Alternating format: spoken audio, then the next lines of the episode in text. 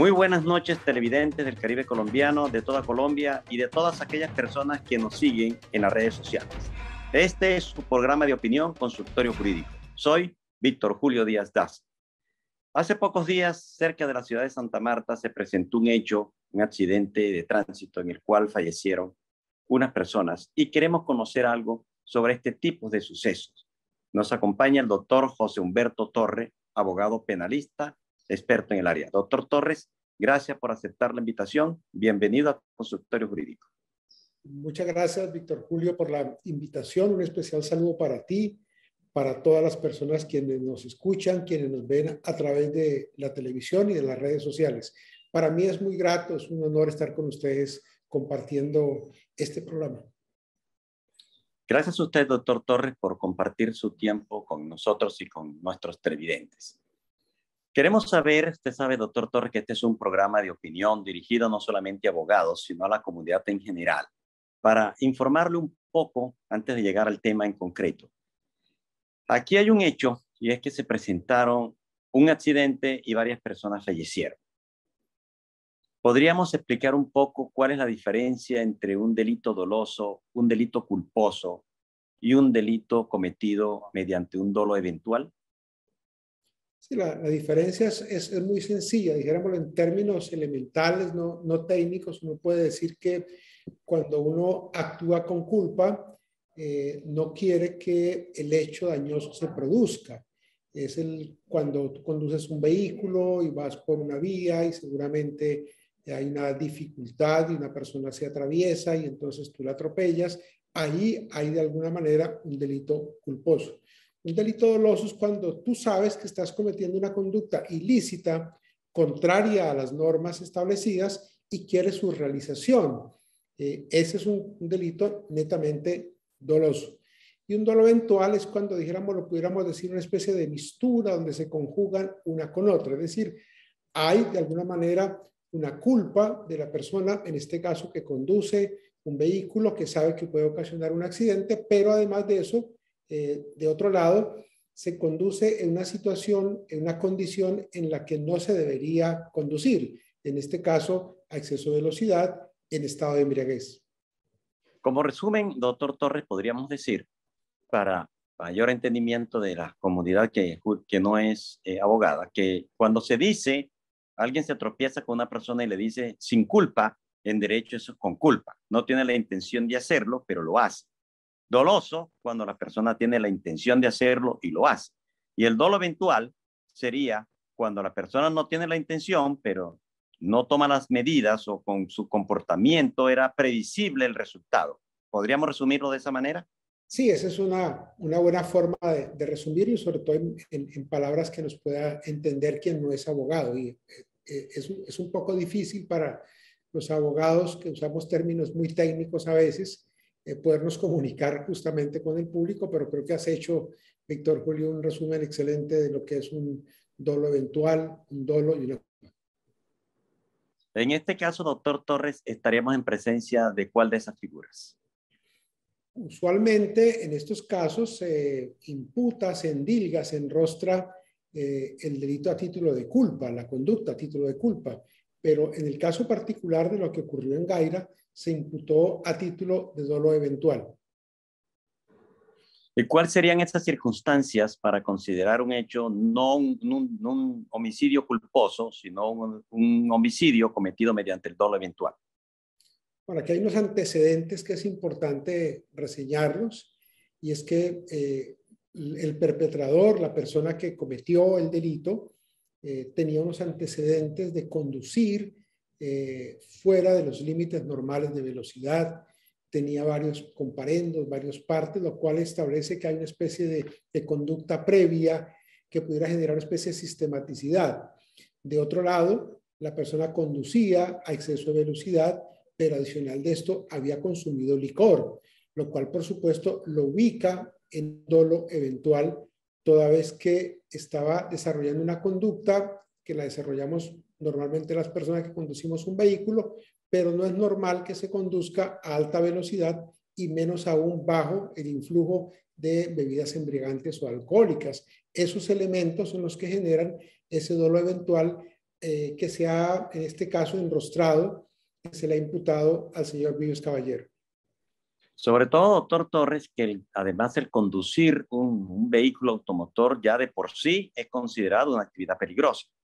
Sí, genera un riesgo de todo punto de vista, bien porque hay un desperfecto mecánico de la, de la máquina, del automotor, bien por la falta de pericia del conductor, bien porque hay un microsueño, bien porque hay un accidente cardiovascular, qué sé yo. Eh, y además de eso, el, conducir un vehículo ya en la vía pública genera realmente un riesgo tanto para el conductor como para los peatones. Es decir, estamos ante una actividad de por sí riesgosa. Y en cuanto a penas, doctor Torres, eh, ¿cuál sería el resultado si el delito es eh, doloso, es culposo o es cometido mediante el dolo eventual? Para hacer más o menos una, una, una referencia, aunque eso podría graduarse, lo, lo, entendemos, pero más o menos para que entiendan nuestro, nuestros servidentes. Dijéramos lo que es un poco difícil desde, desde nuestro escenario poder eh, cuantificar la pena, porque fíjense que hay varios temas. Uno, hay un agravante, y es que la persona conducía a exceso de velocidad. Segundo agravante, la persona estaba bajo el influjo de bebidas alcohólicas. Y el tercer agravante, la persona se dio a la huida. Todo indica, por el lugar donde ocurrieron los hechos y el lugar donde fue capturada la persona, que transcurrió un largo trecho, con lo cual las personas que han actuado como testigos de los hechos, que al parecer fueron quienes capturaron al señor Vives Caballero, cuenta de que se dio a la fuga, se dio a la huida. Esos tres elementos agravan de por sí ya la conducta y con lo cual seguramente la pena se aumentará. Pero adicionalmente a esto, Víctor Julio, tenemos que son siete víctimas directas. Seis personas pierden la vida en el, escenario del hecho como tal, con lo cual entonces no estamos hablando ya de una conducta punible que eh, afecta la vida de un solo individuo, sino estamos hablando de una misma conducta que afecta la vida de seis personas y genera una situación de, eh, de salud difícil para otra que está, dijéramos, peleando con, con, la muerte en este momento en una clínica. Eh, eso genera, por supuesto, una graduación de la pena un poco distinta. Yo, eh, ahora bien, y depende además, no aceptó los cargos, no hay una disminución de la pena, una rebaja a la mitad, pero eventualmente en el transcurso del proceso, en una de las cinco audiencias, o incluso ya eh, al finalizar pudiese aceptar en la etapa del juicio cargos, con lo cual entonces la pena se disminuiría. Es muy difícil entonces aventurarse uno a, a, señalar una, cifra en años de, de, prisión, pero yo pudiera pensar que no pudiera ser menos de 20 años, arriesgándome a dar una, una cifra como tal. Doctor Torres, hablemos de uno de los hechos que usted manifestó, eh, que es el exceso de velocidad. Eh, esa es una vía nacional. ¿Cuál sería el límite permitido para poder transitar por allí? Eh, si la hora en la que ocurrieron los hechos permitiría una disminución de velocidad, si hay señalización en el cual cualquier persona que transite por esa carretera había sido advertido del límite de velocidad que debe guardar en el lugar en donde ocurrieron los hechos. Bueno, hemos estado haciendo una observación al lugar. Lo que hemos logrado establecer es que hay una señalización para unos y para otros. Cuando digo para unos y para otros me refiero para los conductores y para los peatones, para las personas que atraviesan la vía, para quienes transitan por el lugar. Está completamente señalizada la vía. Esa vía está a cargo de la concesión. Hemos eh, con la concesión mirado el tema vinieron unos peritos de la SIGIN de Bogotá, expertos justamente en este tipo de accidentes, y se pudo establecer que la señalización, tanto en lo que tiene que ver con la forma de transitar los peatones como la forma de transitar los vehículos, es eh, completamente de acuerdo a la normatividad vigente. Existe una señalización de cuál es el límite de velocidad en ese lugar. Eh, una vía nacional como esta, usualmente el límite de velocidad son 80 kilómetros por hora. Sin embargo, cuando se entra ya a una zona transitada, una zona urbana, la, velocidad hay que disminuirla por lo menos a 40 kilómetros por hora, eh, eh, velocidad que seguramente no es a la que rodaba el vehículo que produjo este accidente. Y en cuanto al, al consumo de, de licor, eh, cuántos grados eh, existen y si esos grados podrían incidir en la aplicación de la pena. Bueno, usualmente se ha hablado de la existencia de tres grados de alcohol. En el caso de el señor Vives Caballero, hay muchas especulaciones sobre el tema. Se han publicado varios eh, exámenes que en teoría se hicieron al, señor Vives Caballero. Lo que sí está claro dentro del proceso es que el examen de alcoholemia arrojó dos grados, es decir, de los tres grados está cerca, más cerca del tercer grado que cerca del, grado 1, con lo cual este es otro agravante que debe estudiar seguramente el juez de garantías y sobre todo el juez de conocimiento en el momento determinado. Eh, doctor Torres, muy claras sus, sus explicaciones. Vamos a unos mensajes comerciales y regresamos a consultorio jurídico. Necesitas fortalecer tus defensas. Toma espirulina, la microalga que contiene proteínas, vitaminas y minerales que ayudan a fortalecer tu sistema inmune. Contiene calcio espirulán que bloquea la penetración de diversos virus en las células evitando su replicación. Además tiene antioxidantes y aminoácidos esenciales que regulan las funciones de tu organismo. VitaSpir, naturalmente saludable.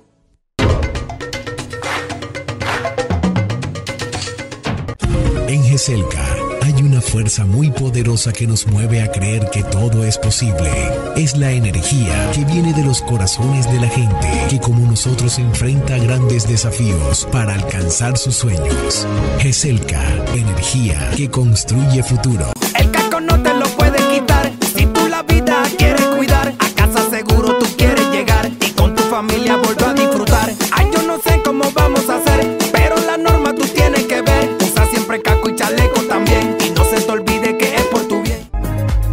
Transelca transporta la energía del Caribe colombiano. Llave, métete en la página de la alcaldía y ahí te explican todo. Te dan hasta el 95% de descuento en los intereses. Relajado. Ingresa a www.barranquilla.gov.co y conoce los beneficios tributarios vigentes. Así se paga. En Barranquilla, los impuestos sí se ven.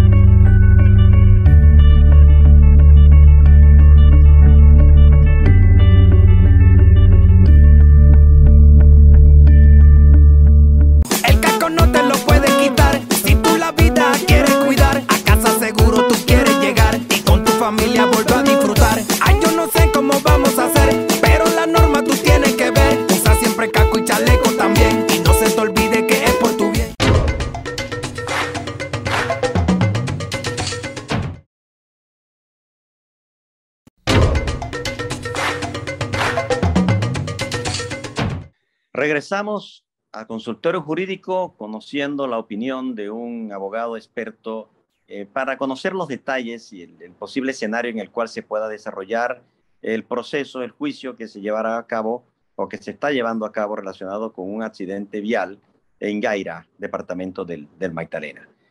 Doctor Torres, esas podrían o esas son las circunstancias eh, agravantes de manera general y de manera particular planteada por usted en, este caso. Podrían haber circunstancias eh, atenuantes, por ejemplo, lo que hemos escuchado nosotros a través de la prensa sin tener mayor conocimiento de los hechos es, uno, había un puente peatonal cerca de los hechos. Si las personas pudiendo utilizar eh, ese puente no lo hicieron y decidieron atravesar una vía nacional, ¿podría hablarse de una exoneración de responsabilidad o una compensación de culpas? Bueno, una de las situaciones que hemos discutido aquí con las autoridades, y, de esto hablo como, como gobernación del Magdalena, el gobernador convocó una reunión de autoridades justamente por lo que estaba ocurriendo.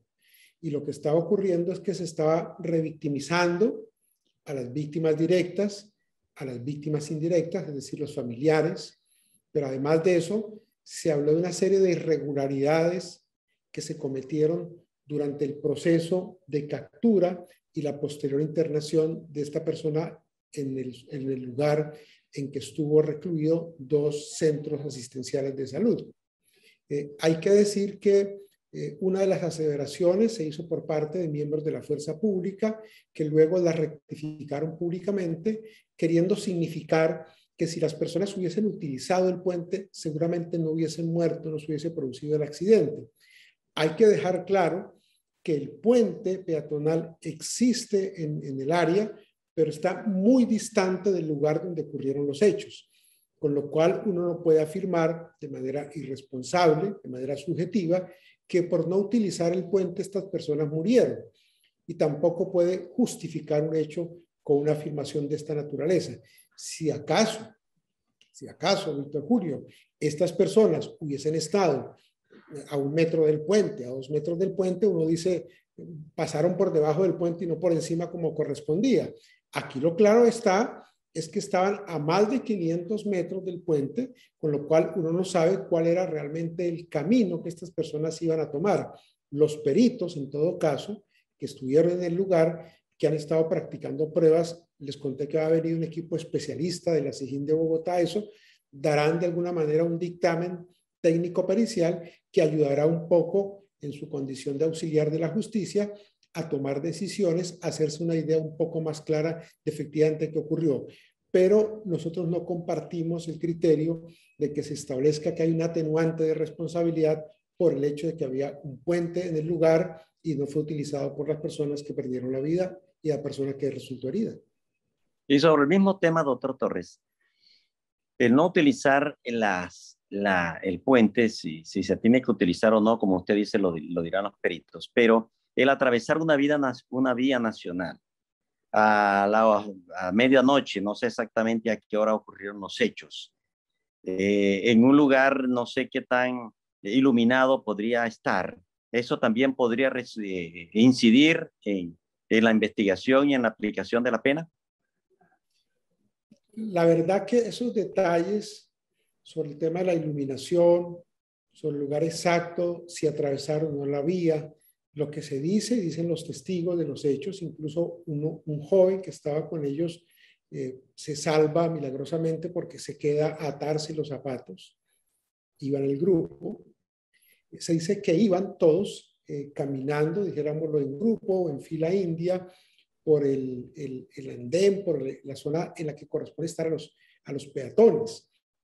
Eh, esa, esa situación, Víctor Julio, hace parte por supuesto, de la investigación como tal y seguramente más adelante conoceremos detalles. Hay una dificultad muy grande y es que en la zona, en particular en la vía, por las condiciones propias del departamento, de, la ciudad, de Gaira como tal, no existen eh, cámaras de seguridad. Y no existen cámaras por varias razones. Una de ellas es un problema de conectividad grande que hay en el Magdalena, por la condición de pobreza en que se encuentra el departamento y se ha encontrado durante muchos años. Así es de que eh, habría que esperar, eh, eh, Víctor, qué dicen los peritos sobre el tema, qué ocurrió realmente. El resto son especulaciones y, especular en materia de derecho, en materia legal, en materia procesal, dijéramoslo, es muy fácil, pero no es correcto generar un tipo de especulaciones porque sobre esas especulaciones se van construyendo narrativas individuales y colectivas y esas narrativas pueden convertirse en una verdad no verdadera cuando en el proceso es donde debe probarse realmente qué fue lo que ocurrió. Así es, doctor Torres. Vamos a, unos, vamos a hacer una pausa para comerciales y regresamos a consultorio jurídico.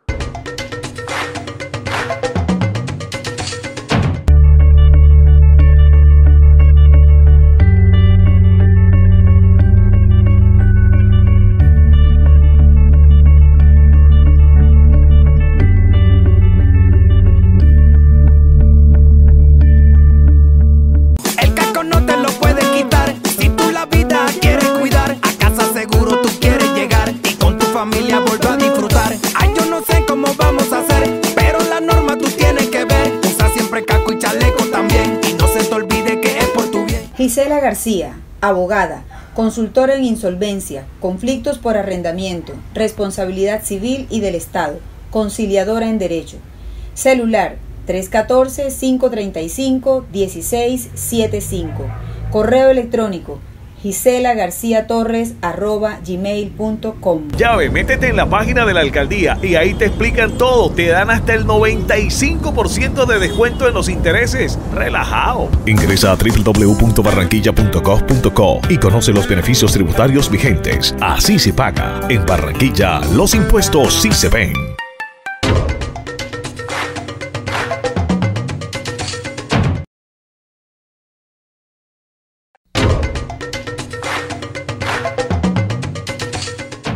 Regresamos al consultorio jurídico.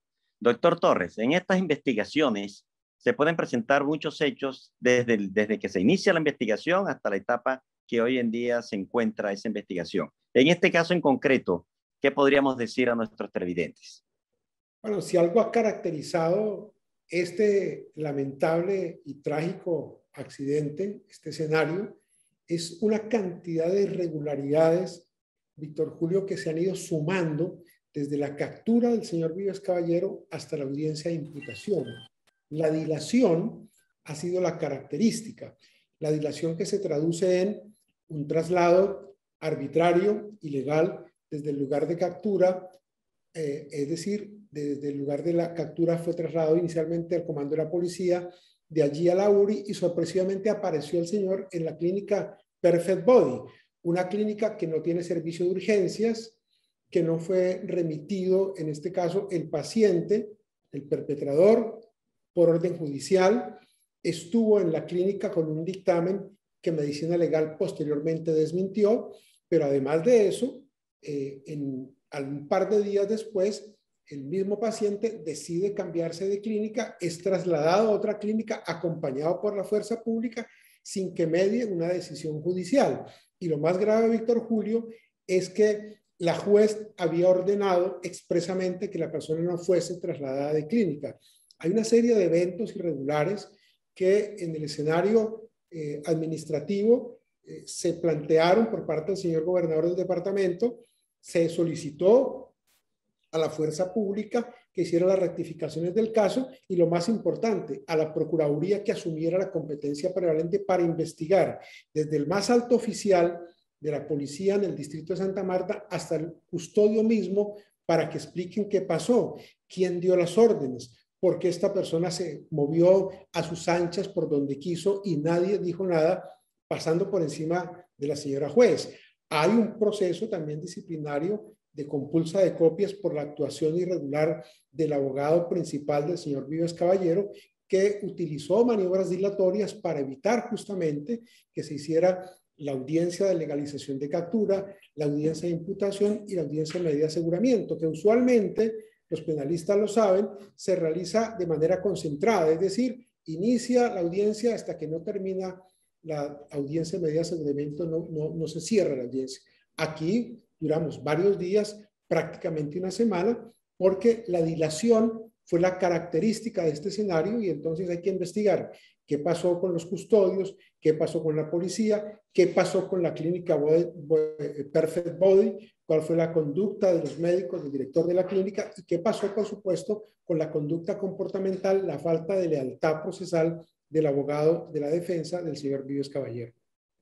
Doctor Torres, sabemos que hay muchas variables para, para la, la respuesta de la pregunta que le voy a hacer, pero en promedio, eh, un caso de esta naturaleza, ¿cuánto podría tardar? O sea, ¿cuándo se podría tener una decisión definitiva? En casos similares, sabemos que hay muchos factores que inciden, pero en promedio, ¿cuánto podría eh, resolverse este asunto rápidamente, doctor Torres, porque se nos acabó el tiempo? Eh, pues eso depende mucho de la estrategia de defensa. Hay abogados que consideran que la dilación es la mejor manera de defender, otros que reconocer y aceptar la responsabilidad es la mejor manera de combatir la impunidad. Eh, eventualmente yo he estado haciendo un poco de cábala sobre el tema y creo que este proceso no puede durar más allá de un año sin que tengamos ya una sentencia ejecutoriada y en firme y que las víctimas puedan, eh, dentro del escenario del proceso penal, eh, presentar el incidente de reparación integral.